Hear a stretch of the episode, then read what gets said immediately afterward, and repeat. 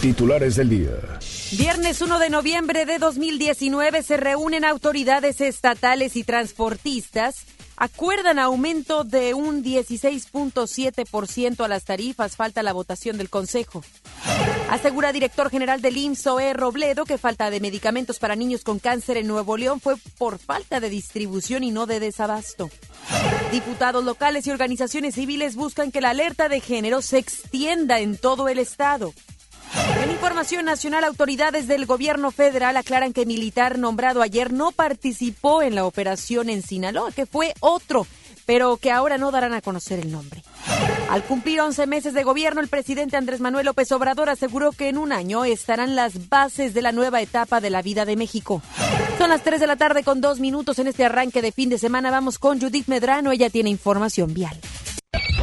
MBS Noticias Monterrey presenta las rutas alternas. Muy buenas tardes, soy Judith Medrano y este es un reporte de MBS Noticias y Accidentes. Una persona fue atendida por un accidente de motocicleta en la avenida Pablo Olivas e Israel Cavazos en la colonia Jardines de Andalucía.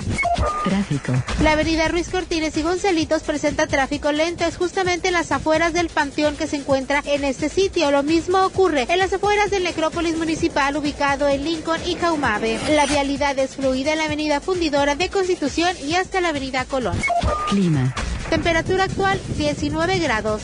Amigo automovilista, le invitamos a respetar los señalamientos de alto y la velocidad marcada en los mismos. Que tenga usted una extraordinaria tarde. MBS Noticias Monterrey presentó las rutas alternas. MBS Noticias Monterrey con Ana Gabriela Espinosa.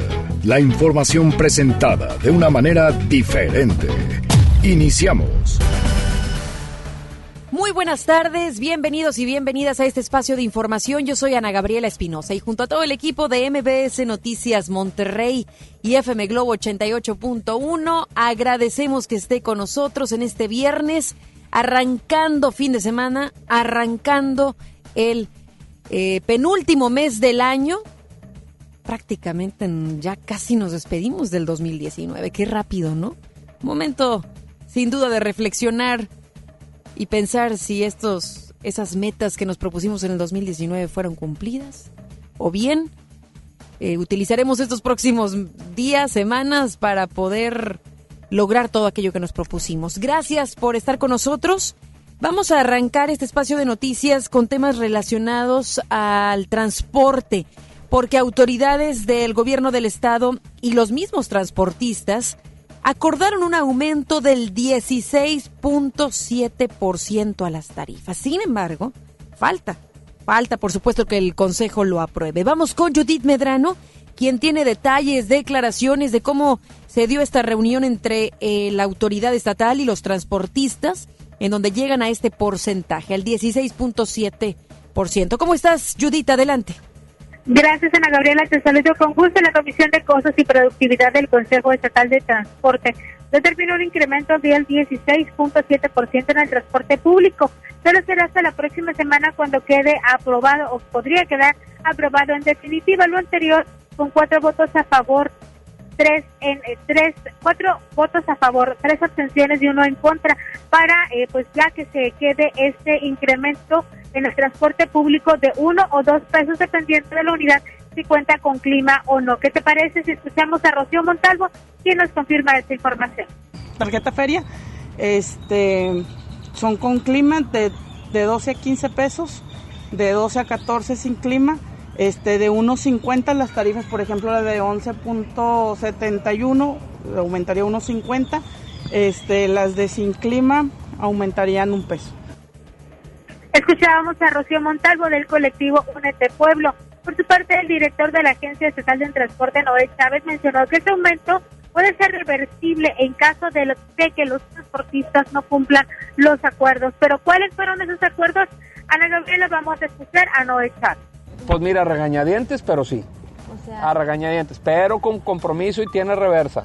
¿Sí saben lo que es la reversa o no? ¿Cuáles son los compromisos? Sí, ¿Cuáles sí, son los 16.7% compromisos que ellos... es el que habían Sí, hablado la, sí, la sí, semana sí.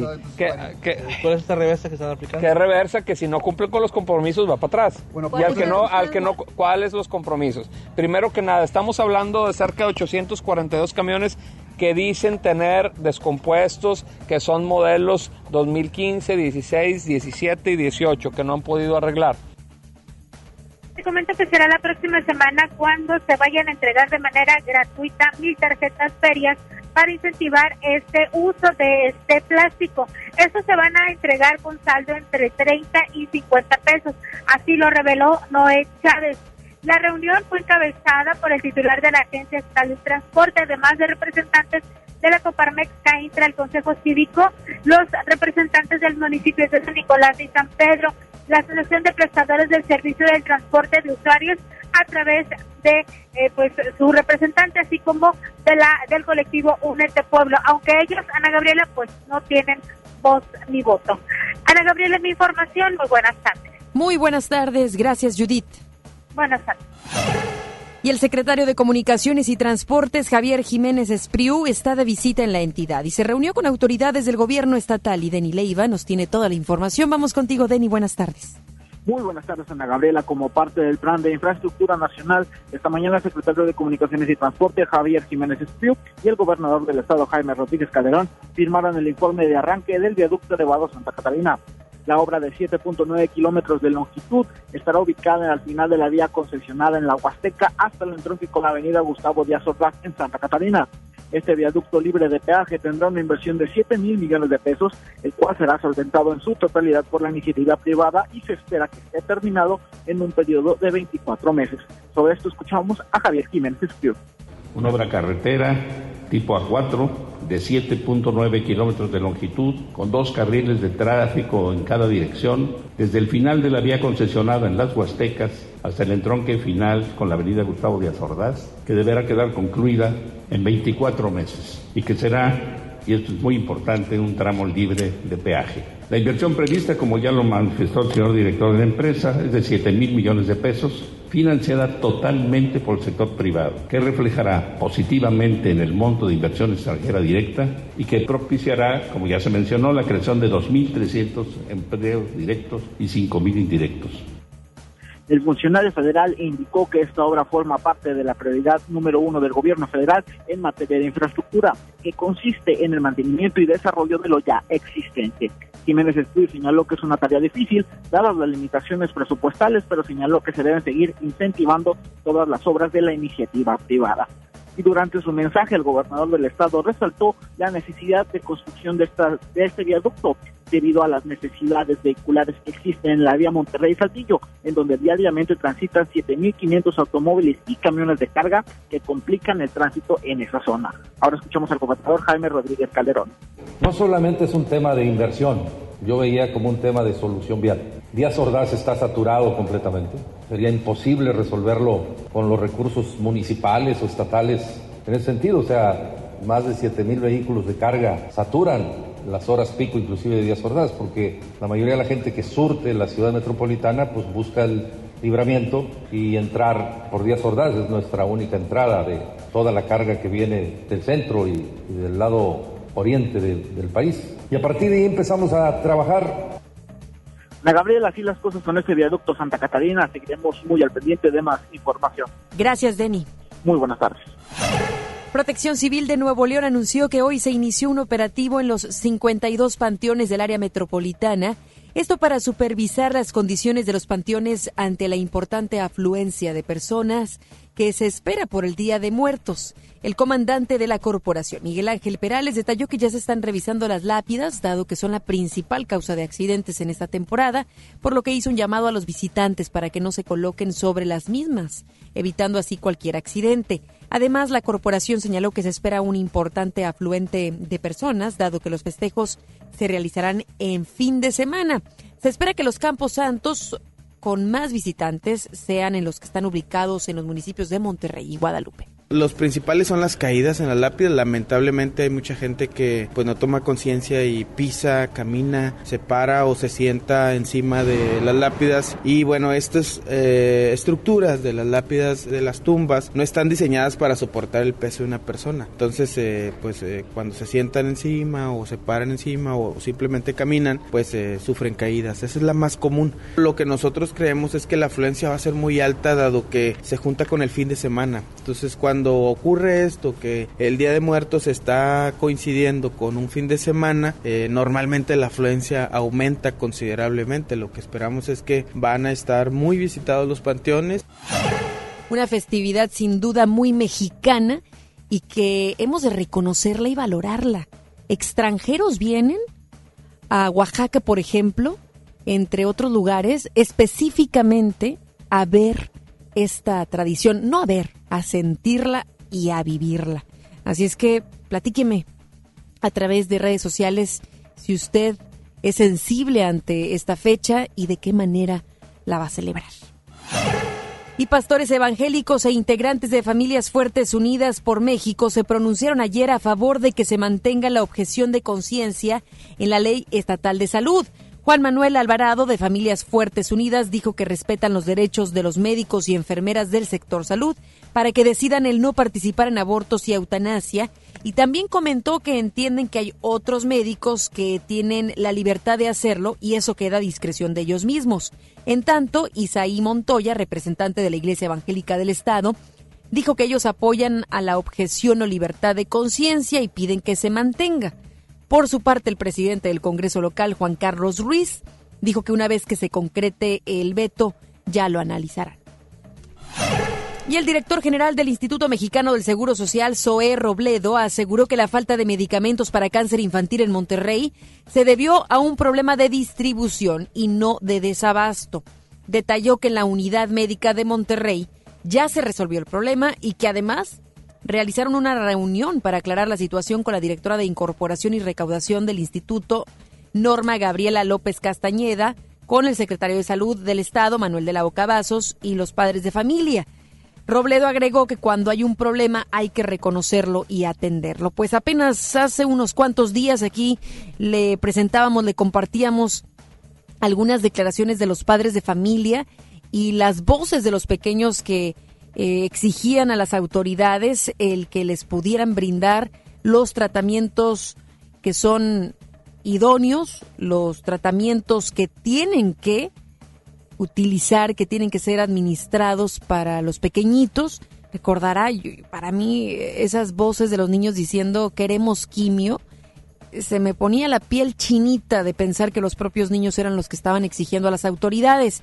Pues bien, esta problemática que en un inicio o se especulaba, se creía que era porque había desabasto, ya es la autoridad quien dice que precisamente es la distribución, la falta de distribución logística, me, quiero, quiero yo suponer, de poder llevar los medicamentos a las clínicas correspondientes. Pero esta sí que es una falta mayor, ya lo habíamos dicho. Además, recordará usted, eran los mismos eh, administradores y gente de los hospitales del IMSS quienes solicitaban a los mismos padres de familia que les dieran orientación de dónde conseguir los medicamentos. Entonces, sí que la información no está fluyendo de manera correcta y todavía queda eh, incertidumbre, pero hoy por hoy lo que maneja el director general del IMSS, las declaraciones que ha dado a conocer es que no es un problema de desabasto, sino de distribución. Pues que lo solucionen y rapidito, que no estamos hablando de cualquier enfermedad, estamos hablando de un de cáncer y que los niños y niñas merecen el tratamiento oportuno en tiempo y forma. Y la Procuraduría Ambiental del Estado suspendió de forma temporal la construcción de un complejo deportivo por un mal manejo de polvos en el municipio de San Pedro. La obra se localiza en la lateral de la avenida Morones Prieto y Manuel Santos. El titular de la dependencia, Raúl Pedraza, indicó que la suspensión fue en la zona donde se depositaba y removía tierra, por lo que fue parcial. Pedraza detalló que inspectores de la Procuraduría continuarán con la revisión de la zona y por semana los representantes del complejo tendrán que entregar un reporte de las acciones que llevan a cabo. Y la presidenta municipal del municipio de Guadalupe hizo entrega de nueve obras rehabilitadas a los vecinos de diferentes colonias de ese municipio. Dichas entregas fueron realizadas en los sectores de Villa Española y San Rafael, además de las avenidas como Pablo Olivas, Bonifacio Salinas, Arturo Veda la Garza y en calles de las colonias Tierra Propia, Paraíso, entre otras. Estas rehabilitaciones forman parte del paquete de obras públicas 2019 del municipio de Guadalupe, el cual está trabajando en 53 obras y según la alcaldesa Díaz, están siendo entregadas en tiempo y forma. MBS Noticias Monterrey y seguimos actualizándole en este caso tan, tan sensible, preocupante, alarmante y, lamentable en torno a la mujer que ya fue encontrada sin vida y calcinada eh, y, la falta todavía de, de señales de encontrar al pequeñito Iker de cuatro meses. Y es que son las autoridades de Nuevo León quien, quienes están solicitando el apoyo a sus homólogos de Tamaulipas para tratar de ubicar al bebé de cuatro meses, Iker Alonso Aranda, quien lleva seis días sin ser localizado. Una fuente policíaca advirtió que se teme que la persona que se lo llevó pueda causarle daño. Cabe recordar que el pasado sábado, la madre del bebé, identificada como Ana Lucía Aranda Pérez, de 19, de 19 años, salió junto con el menor para ver al padre de Iker, quien vive en el municipio de Montemorelos. Sin embargo, desde, desde ese día, la joven y su bebé desaparecieron. Ya el domingo por la mañana encontraron, lamentablemente, el cuerpo calcinado de esta joven de 19 años, Aranda Pérez, en Villagrán, Tamaulipas. Por lo cual el padre del menor es rastreado para establecer si tuvo implicación en la muerte de, de la joven. Se dijo que Aranda Pérez pretendía que el hombre reconociera la paternidad de Iker. Una fuente policíaca señaló que en el municipio de Montemorelos ya se entrevistó también a los familiares del sospechoso, es decir, que las autoridades sí que están haciendo la chamba, ya están investigando, están indagando, realizando los trabajos pertinentes y correspondientes, pero todavía se encuentra esta interrogante y sin duda que a muchos de nosotros nos ha tocado el corazón de conocer dónde está este pequeñito de tan solo cuatro meses de edad. Todavía no hay rastro alguno, todavía no hay algo que pudieran las autoridades brindar a la ciudadanía o a los propios familiares del pequeñito para darnos esta esperanza de dónde se encuentra, que esté bien, que se encuentre bien de salud, porque según las autoridades y según una fuente policíaca, más bien una fuente policíaca, corrijo, una fuente policíaca está advirtiendo que se teme que la persona que se lo llevó pueda causarle daño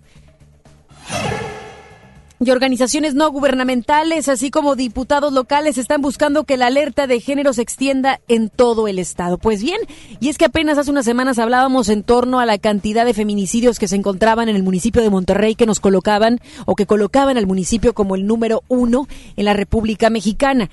Pero nos encontramos con muchos casos, Giselle, nos encontramos por supuesto con este caso lamentable en Montemorelos, en donde una mujer pierde la vida y su pequeñito de cuatro meses es buscado por las autoridades. Y entonces, asociaciones y diferentes grupos y diputados locales están buscando la manera de que la alerta de género sea extendida a toda la entidad. Platícanos acerca de estas declaraciones que están manifestando. Giselle, buenas tardes. Así es, Ana Gabriela, muy buenas tardes. Y ante estos altos índices de feminicidios en el Estado, legisladores del PAN e integrantes de asociaciones civiles buscarán ampliar la alerta de violencia de género contra las mujeres en toda la entidad. Te comento que el senador del PAN, Víctor Fuentes Solís, manifestó que aunque la alerta ya está en Monterrey, Apodaca, Juárez, Guadalupe y Cadereyta, es urgente que se atienda esta problemática en el resto de los municipios ya que de acuerdo a cifras del Secretariado Ejecutivo del Sistema Nacional de Seguridad Pública, Nuevo León ocupa el tercer lugar en feminicidios. Escuchemos lo que nos comentó al respecto. Cuando se solicita la alerta de género en el 2015 y se dictamina a favor por la Secretaría de Gobernación en el 2016, se hace utilizando los datos del 2014. En estos cinco años la evolución no ha sido para mejorar, la evolución del problema ha sido para empeorar. La reincificación del Estado de Nuevo León, pues hoy en día genera condiciones en los municipios de la zona conurbada que merecen una especial atención en este tema. Fuente Solís dijo que adicionalmente se solicitarán más recursos para su atención y se buscará ratificar el protocolo de actuación, pues señaló que autoridades como las policías municipales no tienen definido el procedimiento a seguir cuando se reporta un acto de violencia contra este sector de la población.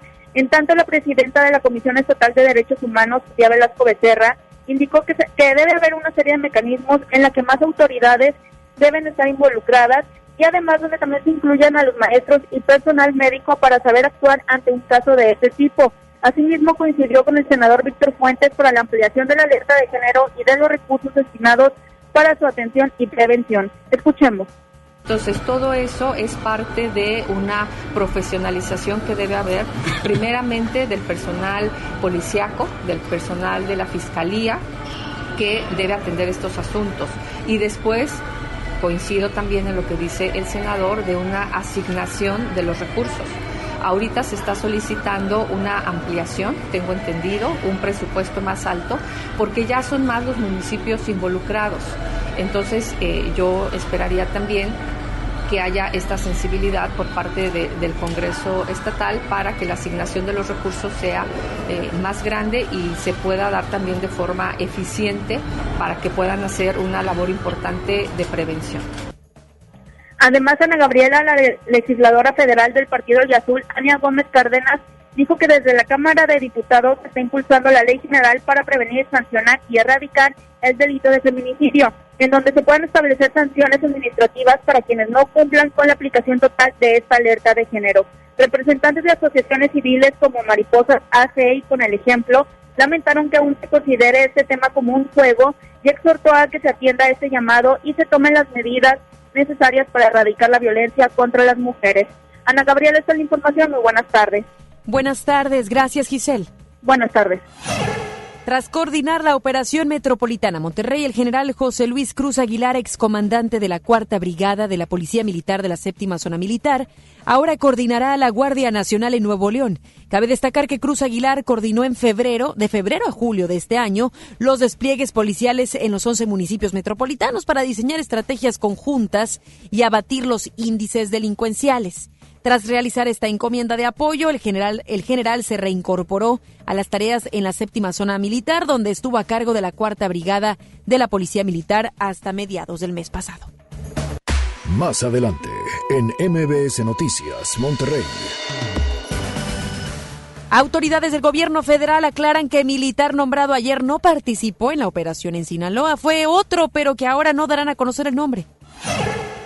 Menor de siete años resulta herida de bala mientras pedía dulces en Halloween. Esto sucedió en Chicago.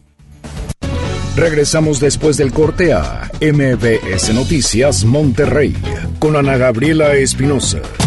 A mí me gusta salir a apoyar el Teletón. A mí me gusta donar y ganar. A nosotros nos gusta apoyar. Deposita 20 pesos en los botes de Teletón y recibe un raspatón, con el que puedes ganar increíbles premios. Apoya del 28 de octubre al 14 de diciembre. ¿A ti qué te gusta hacer? Teletón, 14 de diciembre. Permiso Sego 2019-0229-PS07. Llega a Monterrey el emblemático dueto que te hará suspirar con sus más grandes éxitos. Río Roma, presentando Rojo Tour. Cambia tu vida este 22 de noviembre. Auditorio Pabellón M, el centro de los espectáculos. Boletos a la venta en Ticketmaster y taquillas del auditorio. ¿Te perdiste tu programa favorito? Entra ahora a himalaya.com o descarga la app Himalaya y escucha el podcast para que no te pierdas ningún detalle. Himalaya tiene los mejores podcasts de nuestros programas. Entra ahora y escucha todo lo que sucede en cabina y no te pierdas ningún detalle. La app Himalaya es la mejor opción para escuchar y descargar podcast.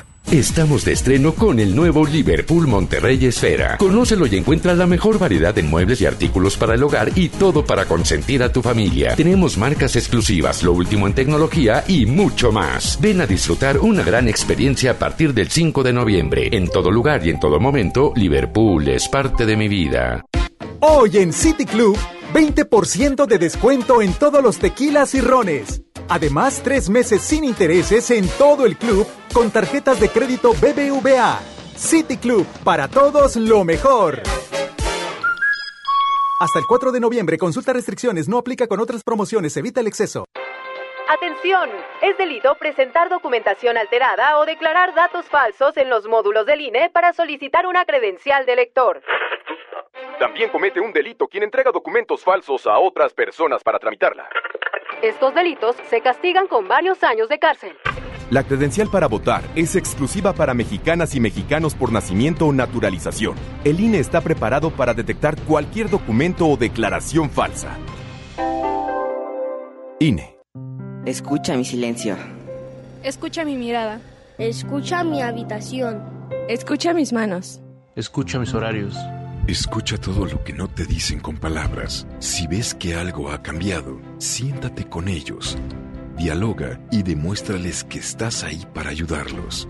Construyamos juntos un país de paz y sin adicciones. Juntos por la paz, Estrategia Nacional para la Prevención de las Adicciones. Gobierno de México. Cuando compras en Soriana, se nota, porque llevas mucho más. En todo el cuidado bucal colgate y en champús y acondicionadores Dove, Polycure y 3M, compra uno y lleva el segundo a mitad de precio. En Soriana Hiper y Super llevo mucho más a mi gusto. Hasta noviembre 4, aplican restricciones. Y me da un kilo de huevo y medio de queso, por favor. ¿Algo más? ¿Sabe qué?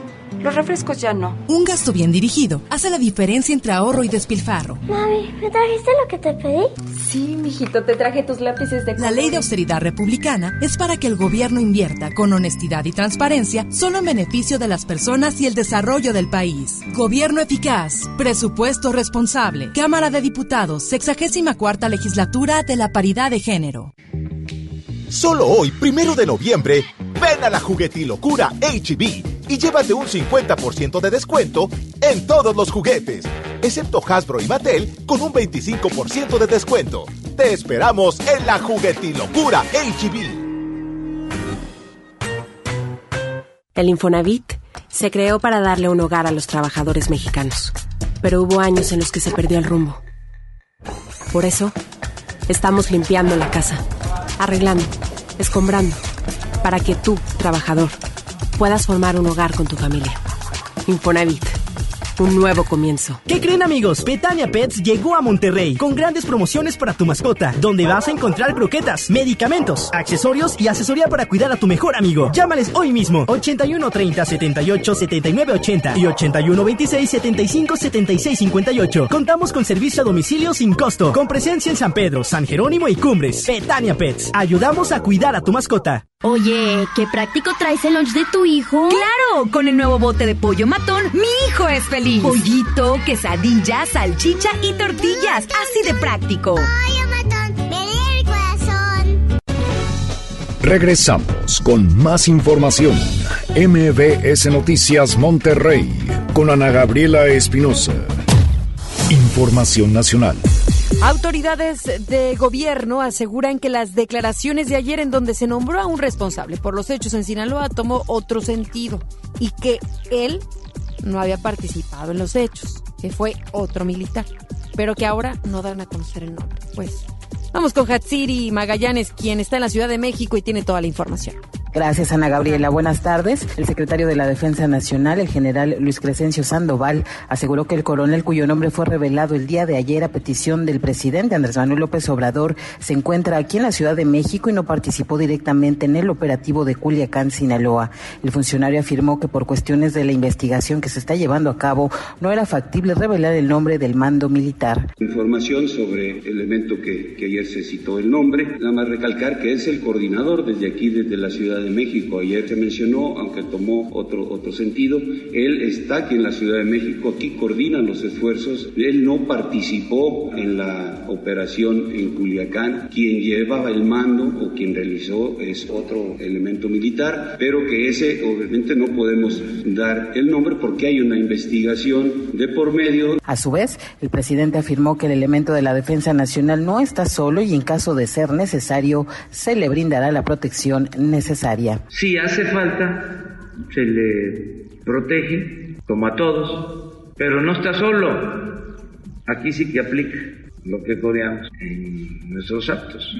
No está solo. Somos un equipo y todos actuamos con responsabilidad.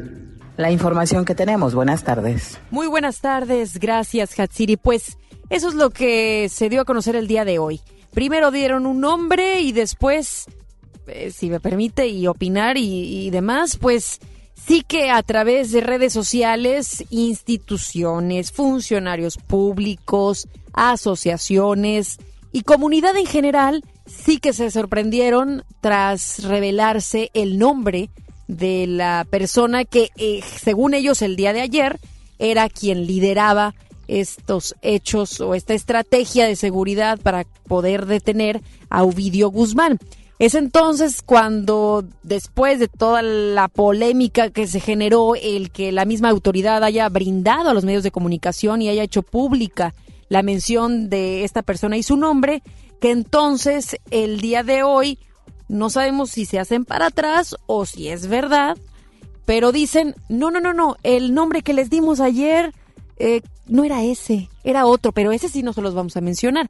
Eh, no entiendo si son excusas baratas o qué habremos de creerle a la autoridad, porque sabemos es un caso muy delicado el revelar la información, el nombre de quien o quienes están llevando a cabo una estrategia de seguridad. Y cuando hablamos puntualmente del, del tema de la delincuencia organizada, sí que hay que tratarse con pincitas y no estar revelando quién o quiénes lo están haciendo.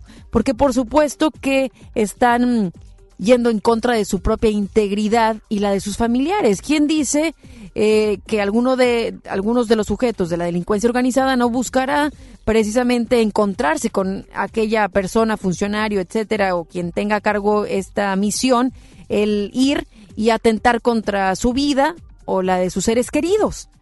Sí que fue un error y muy grave el que las autoridades el día de ayer mencionaran el nombre de quien estaba liderando esta misión, que hoy vienen a decir que no era esa persona, sino que otra. Entonces, bueno, como ciudadanía sí que sí que podemos cuestionar y mucho, ¿no? El por qué se arrepintieron, si fue porque sintieron los pasos tanto de la prensa, de las instituciones, porque se dieron cuenta inclusive que estaban, eh, al revelar el nombre, estaban infringiendo muchos, entre ellos algunos temas constitucionales en donde por ley la autoridad debe de ser discreta en no mencionar, por supuesto, los nombres de quienes están llevando a cabo estrategias de seguridad. Especialistas en seguridad nacional y Fuerzas Armadas coincidieron en que revelar el nombre de la persona que organizó el operativo para capturar a Ovidio Guzmán en Culiacán fue un error por parte del gobierno federal. Esto que le estaba platicando yo consideraron que el secretario de la Defensa Nacional, Luis Crescencio Sandoval, y el presidente Andrés Manuel López Obrador se lavaron las manos y sacrificaron la carrera de la persona para minorar el impacto político. El experto en derecho militar, César Gutiérrez Priego, dijo que es lamentable que hayan dado el nombre del responsable del operativo porque independientemente de que arruinaron su carrera militar, están poniendo en riesgo su vida consideró que el titular de la Sedena debió haber asumido la responsabilidad del operativo, pero sacrificó a uno de sus soldados y se lavaron las manos. Y bueno, hablando precisamente de temas de seguridad, inseguridad, de declaraciones que el presidente hoy por la mañana estuvo compartiendo en su rueda de prensa, y es que el presidente Andrés Manuel López Obrador reconoció que México enfrenta un problema de inseguridad y violencia. Sin embargo, Dijo que se cuenta con instituciones que permitirán garantizar la paz como la Secretaría de Marina y la Defensa Nacional. Lo preocupante es lo siguiente, y es que menciona que tan solo en un año es que estarán sentadas las bases de la nueva etapa de la vida en México. López Obrador afirmó que en el país hay un proceso de transformación que se está llevando a cabo, a cabo y todavía lo viejo no acaba de morir y lo nuevo no acaba de nacer. Vamos a escucharlo en propias palabras del presidente en cuando mucho un año más ya estén establecidas las bases de la nueva etapa de la vida pública de México. Nada más eso. Pido un año más para que esto cambie por completo. Estas fueron las palabras de Andrés Manuel López Obrador y hoy la invitación para todos los que nos están escuchando a que opinen acerca de estas declaraciones del presidente, si es que lo consideran factible. ¿Será que en un año podríamos decir que estarán las bases de la nueva etapa de la vida en México y mucho está relacionado o el presidente lo relaciona con el tema de seguridad. Por eso le extendemos esta invitación para que en redes sociales nos pueda compartir su opinión. ¿Cree usted que ya en un año México tendrá las bases para mejorar en cuanto a seguridad? ¿Será que ya en 12 meses se tenga esto? Que se tenga una estrategia bien fundamentada, bien creada, bien articulada para podernos sentir seguros en nuestro país. A través de redes sociales lo espero, la espero. Me busca como Anagabi EM en Instagram. Ahí mismo, si le parece, vamos a colocar en unos momentos una encuesta acerca de esto que le estábamos preguntando. Y esta madrugada Jaime Bonilla tomó protesta como gobernador de Baja California, pese a la polémica en que se ha visto envuelto este caso. Vamos con Antonio Maya, nuestro compañero corresponsal, quien tiene todos los detalles acerca de esto. Muy buenas tardes, Antonio, adelante.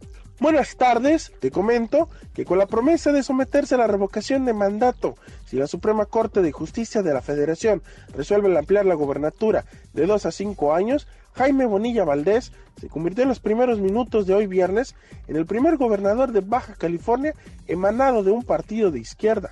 Bonilla Valdés tomó protesta en la ciudad de Mexicali, ante el Congreso del Estado, en donde estuvieron presentes autoridades de los tres niveles de gobierno y parte de las personas que integrarán su gabinete. Y les digo otra cosa, si termina en cinco años, yo me voy a someter a la revocación de mandato. Si el pueblo pone y el pueblo quita. Así que no se asusten los contrincantes de que queremos perpetuarnos en el poder. No estamos por eso. Estamos para dar resultados a ustedes. Y si aquí, y si aquí, si aquí se decidió lo que se quién iba a ganar, quién iba a ser presidente, quién iba a ser gobernador, quién iba a ser secretario. Lo que la Suprema Corte de Justicia decida, lo voy a acatar. ¿Qué les parece? Te comento que el presidente de la actual legislatura local, Catalino Zavala, tomó protesta Bonilla Valdés como gobernador por cinco años, ya que el ahora exgobernador Francisco Arturo Vega de la Madrid publicó en el periódico oficial del Estado la reforma al octavo transitorio, que le permite al morenista ampliar su periodo de dos a cinco años. También comentarte que durante la toma de protesta estuvo la secretaria de Gobernación, Olga Sánchez Cordero, la cual dijo estar muy contenta de que Jaime Bonilla sea gobernador de este estado. Escuchemos lo que dijo la secretaria de Gobernación. estoy muy contenta porque conozco a Jaime y Jaime va a ser un gran gobernador, un super gobernador. Es lo mejor que le pudo haber pasado a Baja California. Lo vamos a apoyar con todo. Estuve platicando más de dos horas con el gobernador precisamente de los temas, de muchos temas, entre otros, desde luego, el tema de seguridad y el tema de la coordinación entre la Federación y el Estado de Baja California. Y hoy a las 4 de la tarde, hora del Pacífico, el gobernador presentará a su gabinete en el Centro Cultural de Tijuana. Hasta aquí el reporte desde Baja California. Gracias, Antonio. Muchas gracias por los detalles brindados. Y el Instituto Nacional Electoral presentó ayer una acción de inconstitucionalidad ante la Suprema Corte de Justicia de la Nación contra la ampliación de mandato de dos a cinco años del gobernador de Baja California, Jaime Bonilla Valdés, la cual fue aprobada por el Congreso local. El instituto señaló que esta acción legal busca continuar con las acciones a su alcance con el fin de dar certeza jurídica al proceso electoral efectuado en Baja California el pasado 2 de junio. El INE afirmó que tiene facultades constitucionales implícitas para presentar este recurso porque debe mantener un Estado democrático. Y una investigación realizada por el Universal reveló que familiares de Karime Macías Tubilla, esposa del exgobernador de Veracruz Javier Duarte de Ochoa, han construido un emporio de cuando menos 80 empresas legalmente constituidas que operan en los estados de Veracruz, Chiapas, Tabasco y Quintana Roo. Al menos 40% de estas empresas fueron constituidas consecutivamente a partir del año 2004. Y coincidentemente, año en ese 2004 en que Javier Duarte se desempeñó como subsecretario y secretario de Finanzas del gobierno de Veracruz. Qué coincidencia, ¿no? Del total de empresas, los parientes directos de Karime Macías, como abuelos, padres, hermana, bueno, hasta el cuñado, cuentan con 27 negocios dedicados a diversos giros. Cabe mencionar que en los últimos 17 años la familia expandió su actividad empresarial a rubros que van desde lo inmobiliario hasta el control y saneamiento de desastres ecológicos. Ay, lana, ahí sí que hay lana.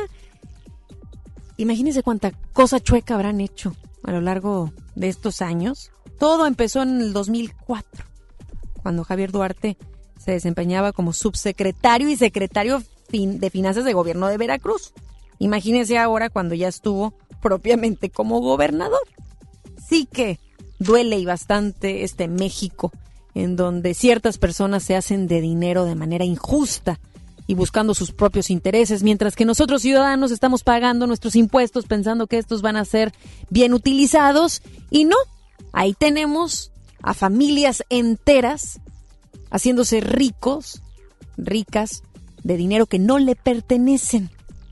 Imagínense, estamos hablando de 80 empresas, o sea, tienen un monstruo de emprendimientos, claro está, que chuecos, sin duda. Pero la cantidad de dinero que les va a estar arrojando, imagínense. Tanto así que pudo pagar la fianza esta mujer allá en Europa. Imagínense, cantidad de, dinero se robó que con ese mismo dinero está pagando seguramente su fianza para salirse. Es, es impresionante esta, esta situación. Y bueno, no es el único caso. Bueno, si hablamos de más, no, acabamos aquí en estos 18 minutos que quedan todavía. Y datos del Instituto Nacional de Estadística y Geografía muestran que más de 3 millones de niños, niñas y adolescentes entre 5 y 17 años son trabajadores en México. Esta cifra representa el 10% de la población infantil en nuestro país. La directora de World Vision México, Silvia Novoa, detalló que la población de 15 a 17 años se encuentra activa en labores peligrosas. Y esta alcanza una cifra aproximada de más de 1.267 niños. He ahí la problemática que tenemos en nuestro país. Si no nos estamos fijando, si no estamos dedicándole tiempo, estrategia a la infancia, pues ¿qué nos va a esperar? ¿qué, ¿Qué sucederá en un futuro? Si estos pequeños, que en lugar de estar jugando y aprendiendo, están en las calles, algunos pidiendo dinero, otros trabajando, otros ya inclusive están en las filas de la delincuencia organizada. ¿Qué, podemos esperar? ¿Qué podemos aspirar? ¿A qué México estamos aspirando? Tres, más de 3 millones de niños, niñas y adolescentes entre 5 y 17 años trabajan en nuestro país. Y dos personas sin vida, entre ellas un adolescente de 15 años y un menor más de 4 años con lesiones, fue el saldo que dejó un ataque a balazos en Ecatepec Estado de México. Los hechos se registraron ayer cuando la familia fue atacada mientras pedían dulces por sujetos que dispararon desde un automóvil en movimiento.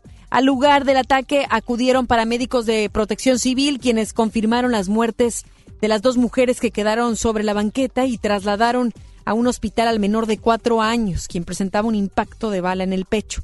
Autoridades no descartan que el móvil del homicidio puede estar relacionado con un ajuste de cuentas. Vaya Vaya día el que se vivió ayer, dejando a personas sin vida y lamentablemente dejando a niños heridos. Hace un momento hablábamos de que los niños no deberían de estar trabajando. Bueno, mucho menos deberían de estar en situaciones de riesgo como estas, de violencia. Una tristeza es la que están viviendo nuestros niños hoy en día. Información internacional.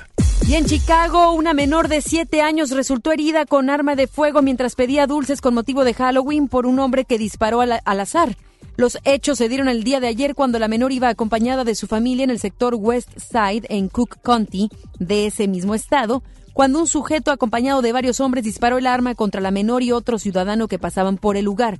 La niña recibió una herida en la parte inferior de su cuello y fue trasladada a un hospital donde está reportada como grave mientras que el otro herido recibió un disparo en la mano y fue reportado en condición de estable. Un vocero de la policía de Chicago, Anthony Guglielmi, declaró a través de su cuenta de Twitter que se cree que la menor fue una víctima aleatoria. Y los meteorólogos de Estados Unidos han pronosticado grandes fríos históricos en el sureste de ese país luego de que el día de ayer varias tormentas azotaran el centro desde la costa del Golfo de México hasta los grandes lagos. Según la información de los meteorólogos, las temperaturas podrían llegar a menos cero grados, mientras se podrían formar tormentas desde Alabama a la zona de Nueva Inglaterra. Durante los fuertes vientos ocurridos ayer en algunos estados de ese país se reportaron árboles derribados y al menos cinco personas heridas, mientras que en otros lugares se emitieron advertencias de tornado.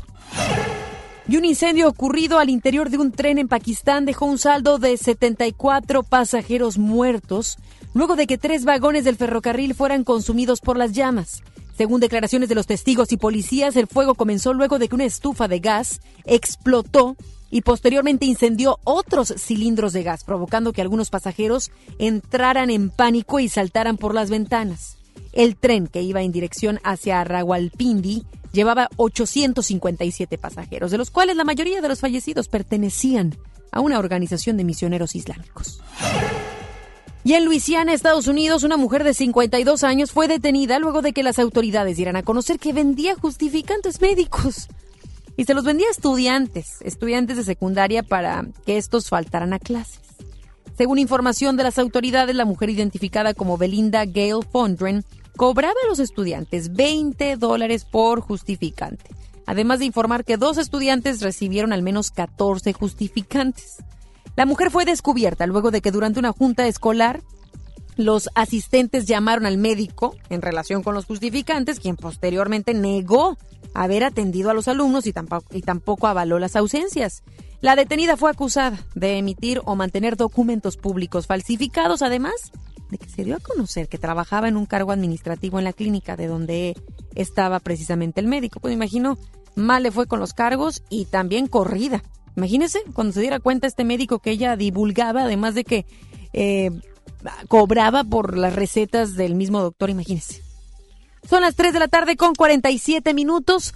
Los invitamos a que se inscriban a través de nuestro teléfono 810 80 881 y pueda disfrutar. Como usted quiera, ya sea con cafecito, con un té, con agua, bueno, como le guste, un pan de muerto. Tenemos pan de muertos para ustedes, así es que importante que, que marquen que marquen a nuestros teléfonos para que entonces puedan ustedes llevarse el pan de muerto precisamente que el día de hoy tenemos aquí en FM Globo 88.1. Vámonos, ya regresamos, Ricky.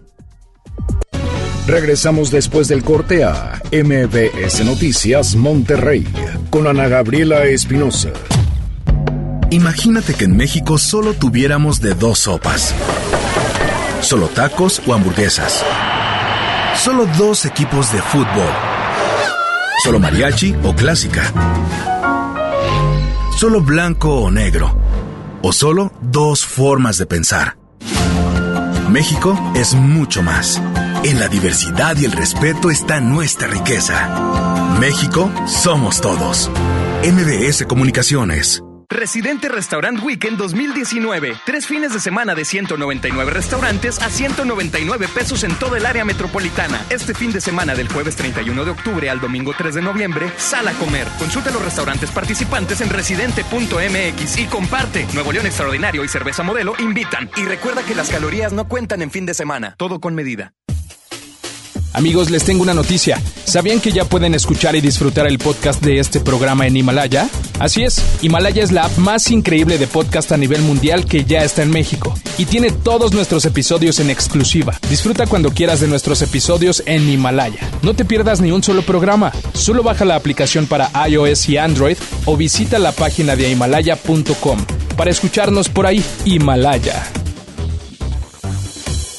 Estamos de estreno con el nuevo Liverpool Monterrey Esfera. Conócelo y encuentra la mejor variedad de muebles y artículos para el hogar y todo para consentir a tu familia. Tenemos marcas exclusivas, lo último en tecnología y mucho más. Ven a disfrutar una gran experiencia a partir del 5 de noviembre. En todo lugar y en todo momento, Liverpool es parte de mi vida.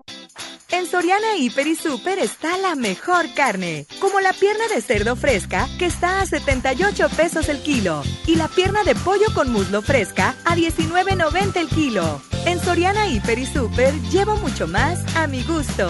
Hasta noviembre 3, aplican restricciones. Show Center Complex trae para ti a Ana Torroja en concierto con su tour Volver, en una velada espectacular. Primero de noviembre, 9 de la noche. Boletos en Ticketmaster y en taquillas de Show Center Complex.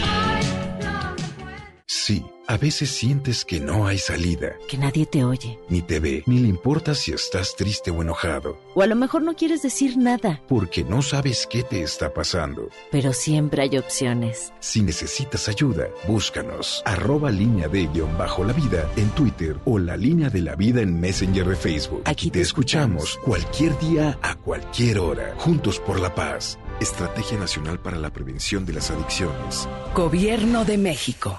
¿Sabías que evaluar los programas sociales contribuye a la mejora de la política social? El Coneval es un organismo autónomo que realiza y coordina la evaluación de los programas sociales y mide la pobreza. La información que genera el Coneval se entrega a las secretarías de Estado y al Congreso, los responsables de mejorar la política social.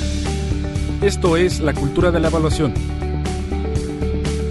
La información del Coneval es pública y está disponible en www.coneval.org.mx. Lo que se mide se puede mejorar. Coneval. Una de las bandas más importantes de Latinoamérica vuelve a Monterrey para darte todo el power del Unplugged. Molotov, presentando su nuevo álbum, El Desconecte. Este 6 de diciembre, Auditorio Pabellón M, el centro de los espectáculos. Boletos a la venta en Ticketmaster y en taquillas del auditorio. El Infonavit se creó para darle un hogar a los trabajadores mexicanos, pero hubo años en los que se perdió el rumbo. Por eso, estamos limpiando la casa, arreglando, escombrando, para que tú, trabajador, puedas formar un hogar con tu familia. Infonavit, un nuevo comienzo. Amigos, Betania Pets está aterrizando en Monterrey con todo lo que buscas en el cuidado de tu mascota. Croquetas, medicamentos, accesorios, juguetes y asesoría profesional por el bienestar de tu mejor amigo. Pregunta por las promociones de apertura en presencia en San Pedro, San Jerónimo y Cumbres. Servicio a domicilio sin costo. 8130 78 79 80 y 8126 75 76 58. Betania Pets. Ayudamos a cuidar a tu mascota. Arranca el 4x4 matón. Cuatro días, cuatro piezas, por solo 10 pesos. De lunes a jueves en la compra del combo. 1, 2 o 3. Aplican restricciones. Usted escucha MBS Noticias Monterrey con Ana Gabriela Espinosa. Los espectáculos con Ramiro Cantú. Feliz viernes, ¿qué novedades hay en el mundo de los espectáculos? Ramiro, te saludo con gusto. Gracias, Ana Gaby. Vamos con la información de los famosos. Bueno, pues Kalimba fue parte en días pasados de este homenaje a José José, pero hubo polémica por ahí porque incluso hubo quien también cantó la misma canción, El Triste, quien fue la jarocha Yuri. Así que, ¿qué les parece si escuchamos a Kalimba con respecto a esta polémica que se desató, que por qué la misma canción y etcétera? La verdad es que no, porque estoy festejando mis 15 años, entonces voy a celebrar solamente mi música de los 15 años que yo llevo con el público. Definitivamente disfruté en grande homenajear al señor José José eh, y hacer todos los tributos que me han tocado, el último que tuvimos hace unos días, todos los demás que se hicieron los años pasados, pero en este caso es mi celebración, es mi cumpleaños, así que más bien vienen muchos amigos, muchos colegas e íconos de México a cantar conmigo y lo voy a disfrutar en grande. La verdad es que bueno, yo iba en camino por el tráfico, no me tocó este, escuchar a Yuri, la vi después en la repetición, lo hizo espectacular. Eh, sabe la jarocha que la amo, que la adoro y que además la admiro en grande. Y yo creo que lo dices bien. Al final del día esto era para que el señor José José nos disfrutara también desde donde esté y que definitivamente el público saliera ganando y creo que así fue. Bueno, pues usted ha hecho ya la aclaración con respecto a esta polémica. Cambiamos de información y Consuelo Duval estuvo presente en una premiere en la Ciudad de México donde bueno, ella está festejando que acaba de terminar una película con Maite Perroni, tiene nuevos proyectos e incluso nos dice por qué no va a celebrar el Día de los Muertos. Escuchamos a Consuelo. Me, pues me han tocado, ya ves que no soy buena para elegir. y, y, se me da eso de andar este, apoyando económicamente a mis novios. Pero ya no. Hay una serie que estamos grabando que se llama Herederos por accidente y créeme que en los 32 años que tengo de carrera es uno de los textos que más me han divertido, se me hace genial. Eh, la historia es maravillosa porque unos mexicanos se van a, a, meter a la, a la casa de unos españoles y no lo sacas de ahí. Entonces está, está verdaderamente divertida y creo que va a causar revuelo esa serie. ¿Ya empezaste? Ya empezamos, ya llevamos dos semanas de filmación. Bueno, pues esta es la información con respecto a los famosos, mucho más 5 de la tarde, en contacto. Gracias, Ramiro. Buenas tardes. Deportes con Paco Ánimas. ¿Qué tal este fin de semana? ¿Encuentros, no encuentros? Platícanos todos los detalles deportivos. Paco, ánimas. Hoy arranca la jornada 17 del campeonato. Puebla contra Pumas a las 7, Atlas contra San Luis a las 9 y mañana Tigres visita Querétaro a las 5 de la tarde y Rayados de Monterrey a las 7 eh, contra el equipo de Veracruz aquí en la cancha del Estadio de Ciudad Guadalupe. Entonces se va a dar mm, grandes encuentros del fútbol mexicano y Rayados, aunque se le enfrenta a un rival fácil en el papel, eh, pues tiene que asegurar y ganar y de preferencia golear porque hasta tema de por goles podría eh, quedar el Monterrey en algún momento fuera de liguilla. Entonces, mañana tiene que aprovechar sí o sí, ajustar nada más el tema de la expulsión y salir a ganar el equipo del turco Mohamed. Así que Esperemos que se le puedan dar las cosas tanto a, Monterrey de local como a Tigres de visitante ante el equipo del Rey Midas de Víctor Manuel Bucetich, los Gallos Blancos del Querétaro, que vienen de, una, eh, de un descalabro a media semana y ahora Tigres estará buscando darles otro descalabro allá y eh, poder traspasar eh, su posición en la tabla e inclusive colocarse mejor que los Gallos Blancos en caso de ganarles allá en el estadio corregidor. Ana Gabriela, pronósticos para este eh, fin de semana. Ayer cerró la jornada, por cierto, con el Cruz Azul derrotando a León, sorpresivamente, aunque se así, en la cancha del Estadio Azteca de último, eh, pues en el último lapso del partido, gol de Víctor Caraglio y la máquina le pegó a León. ¿Tiene posibilidades Cruz Azul de calificar? Sí, sí tiene, pero necesita prácticamente que hasta la Virgen de Zapopan le dé la bendición para que pueda lograrlo. Entonces, eh, y descansa esta jornada, por cierto. Rayados visitando al equipo eh, recibiendo el equipo de Veracruz. Creo que gana Monterrey tres goles a cero. No, no hay por dónde Veracruz le pueda venir a ganar a Monterrey en el papel. Y Tigres visitando al Querétaro. Creo que Tigres va y le pega ya 2-1. 2-1 al cuadro de Querétaro. Ganan entonces los, de casa. Ganan los regios, cierran el torneo bien y los dos van a estar en la liguilla del fútbol mexicano. Sonó muy bonito, ¿eh? Esperemos que así sea. Ojalá y así sea. Que tengas excelente tarde, Ana Gabriela. Hasta aquí los deportes. Igualmente, gracias a nuestro compañero Paco Ánimas y gracias a todos ustedes que nos sintonizaron a lo largo de este espacio de información. Y tenemos ya los ganadores para que, por supuesto, vengan por su pan de muerto aquí a nuestras instalaciones de MBS Radio. Son Ramiro Rodríguez Rodríguez y Gladys Angie Cantú. Repito los nombres, Ramiro Rodríguez Rodríguez y Gladys Angie Cantú. Ustedes dos son los ganadores. Ya tendrán, por supuesto, su pan de muerto para festejar de este día tan tradicional, tan nuestro en México, junto con sus familiares, para que estén atentos, traigan su identificación personal y de esa manera, por supuesto, les estaremos entregando aquí en la recepción de MBS Radio eh, este delicioso pan. Que tenga muy buen fin de semana, disfrútelo el frío ya se empieza a sentir todavía más a lo largo de esta semana para que entonces lo tome en cuenta.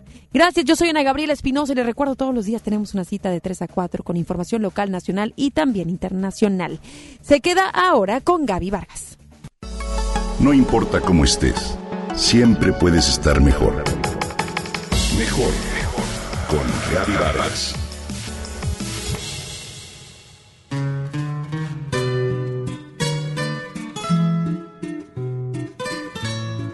Viene la muerte luciendo mil llamativos colores.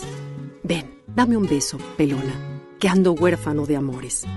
Cantamos en los panteones y festejamos a las almas en pena. Escribimos versos o canciones, los llenamos de flores y fiesta. Así somos los mexicanos. Cleto el fufú y sus ojitos cerró. Todo el equipo al morir entregó. Desde Chava Flores con su tema Cerró sus ojitos Cleto, hasta las canciones de Guti Cárdenas o el tema tan conocido que nos identifica, México lindo y querido, en la voz de Jorge Negrete, con el deseo de ser sepultado en este país tan rico en cultura. El Día de Muertos es una tradición representativa de nuestra cultura que llevamos a cabo en dos días el primero de noviembre dedicado a las almas de los niños y el 2 a las de los adultos. Su origen viene de la unión de las culturas prehispánicas y europeas, ya que éstas dieron lugar a la riqueza de los ritos y las ceremonias que por lo general realizamos en estas fechas. Hoy, tristemente, la celebración anglosajona de Halloween se ha popularizado entre la población mexicana. Sin embargo, en la mayoría de las familias, la tradición persiste y aún se colocan ofrendas muy particulares, ya sea de bienvenida o para iluminar el camino de regreso a casa. Viene la muerte luciendo mil llamativos colores. Ser mexicano es burlarse de la muerte, reírse de ella. Después de todo, pasado el tiempo, cuando la corrosión natural, las bacterias y los gusanos cumplen su labor y hacen que desaparezcan las entrañas, la piel y la carne, la calavera desnuda muestra una risa perpetua, dice José Antonio Hernández García. En general, el Día de Muertos tiene varios elementos importantes. Los altares, claro, pero también la Catrina y las denominadas calaveritas. La Catrina, originalmente denominada calavera garbancera, popularizada por el grabador José Guadalupe Posadas, representa una dama de alta sociedad que refleja el hecho de que la presencia de la muerte está presente en cualquier estrato social. La muerte es democrática, ya que a fin de cuentas, güera, morena, rica o pobre, toda la gente acaba por ser calavera, señaló José Guadalupe Posadas. La historia de la Catrina empieza en los gobiernos de Benito Juárez, Sebastián Lerdo de Tejada y Porfirio Díaz. En estos periodos empezaron a popularizar textos escritos por la clase media que criticaban la desigualdad social. Se empezaron a reproducir en diarios como El Padre Cobos, El Aguizote y La Patria Ilustrada. Es decir, en sus inicios representaban al pueblo, a la situación de la época. Hoy se asocian mayormente con el Día de Muertos. Las calaveras literarias son composiciones en verso que en víspera del Día de Muertos se suelen escribir como otra de las manifestaciones de la cultura en la que se hace burla de vivos y muertos. Por lo general, utilizan la sátira y reflejan la festividad del mexicano frente a la muerte. Aparecieron al final del virreinato cuando los escritores mexicanos comenzaron a usar como burla los largos nombres de los epitafios de nobles y poderosos. Sin embargo, fueron reprimidas.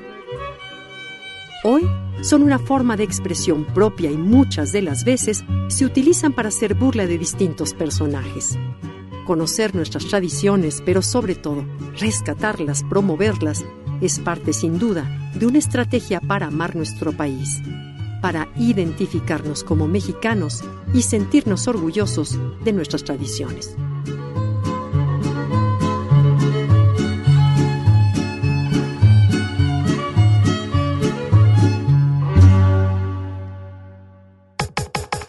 Comenta y comparte a través de Twitter. Gaby-Vargas. No importa cómo estés, siempre puedes estar mejor. Mejor, mejor. Con Gaby Vargas. Esto fue MBS Noticias Monterrey con Ana Gabriela Espinosa. Lo esperamos en la próxima emisión o antes si la noticia lo requiere.